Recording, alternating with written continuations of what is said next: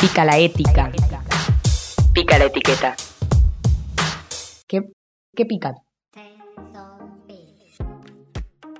Se sancionó la nueva ley de alquileres. Hace más de 35 años se esperaba un cambio en esta normativa y se da en un contexto donde mucha gente está teniendo problemas para poder pagar el alquiler.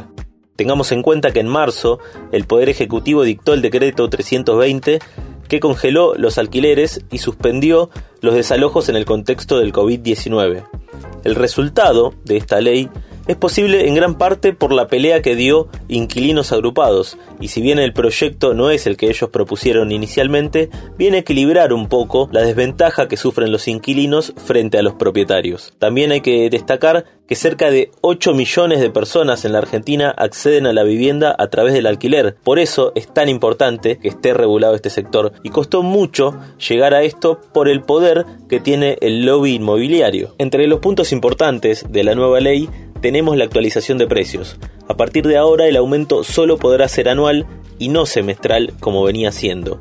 El índice para la actualización anual de los precios estará conformado en igual medida por el IPC del INDEC, es decir, la evolución de la inflación, y por el RIPTE, es decir, la evolución de los salarios formales, que debe ser elaborado y publicado mensualmente por el Banco Central. En otras palabras, existirá un índice de aumento claro y común para todos para evitar esta situación de que distintos propietarios puedan decir, no, bueno, yo aumento el 18, yo aumento el 25, yo aumento el 20, eso va a dejar de pasar. También tenemos la duración del contrato, que el plazo mínimo pasa de ser de 2 años a 3 años. Para los depósitos, en caso de vivienda, no podrá exigirse al inquilino el pago de alquileres anticipados por periodos mayores a un mes y tampoco te pueden cobrar más de un mes de garantía. Esto reduce mucho los costos de ingreso a la vivienda, que era uno de los grandes problemas que tenían los inquilinos a la hora de alquilar.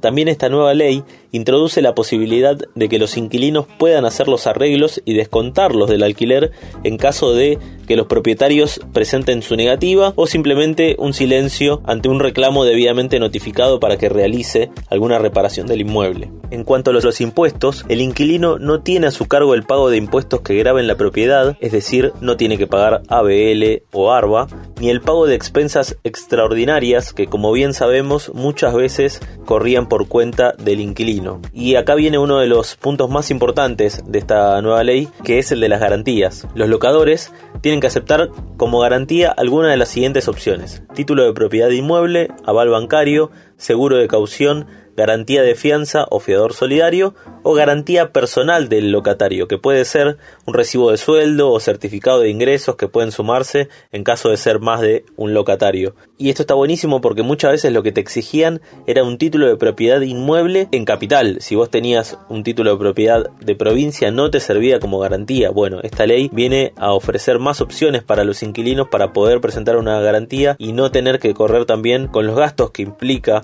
conseguir un seguro de caución, por ejemplo. Para la renovación del contrato, en los casos de alquiler de vivienda, cualquiera de las partes puede convocar a negociar la renovación con tres meses de anticipación al vencimiento, o sea, cuando se esté por terminar el contrato, tres meses antes se puede convocar a negociar y bueno, informar si se renueva y las condiciones en que se quiere renovar el nuevo contrato. Con respecto al registro, va a ser una obligación del locador declarar el contrato de alquiler ante la FIP dentro de los plazos que disponga este organismo. Esto va a permitir tener un mayor control sobre los contratos de alquiler y en el caso de que haya intermediarios en el contrato de alquiler, ambas partes, propietario e inquilino, deberán pagar en partes iguales la comisión del corredor. Ahora bien, ¿cuándo empieza a regir esta nueva ley? Como regla general, las leyes entran en vigencia a los 8 días de su publicación en el boletín oficial, a menos que la misma ley exprese otra cosa. En este caso, la ley de alquileres entrará en vigencia el día después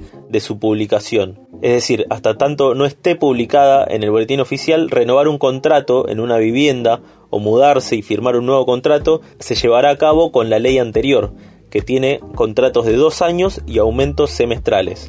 Para estos contratos o los que se encuentren en vigencia, no aplicará la nueva ley dado que no es retroactiva. Seguramente eh, con el transcurrir de esta semana o como mucho de la semana siguiente ya va a estar publicada en el boletín oficial. La Defensoría del Inquilino también recomienda que si el contrato llegara a vencerse en estos días, el inquilino puede acogerse al decreto 320 que mencioné al principio de esta columna y prorrogarlo automáticamente hasta el 30 de septiembre. La nueva ley va a significarle mayor previsibilidad, extiende el plazo de los contratos, baja el valor del depósito inicial y blanquea el contrato en la FIP.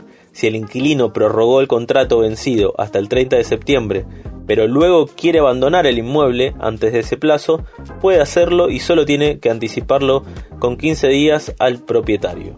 15 días antes de irte, le avisas, che, nos vemos, no nos vemos más, hasta luego y si te he visto no me acuerdo. Puto, torta, hippie, vago, sucia, zurdo, gorda, flaco, alta, bajo. Disculpame, breve etiqueta.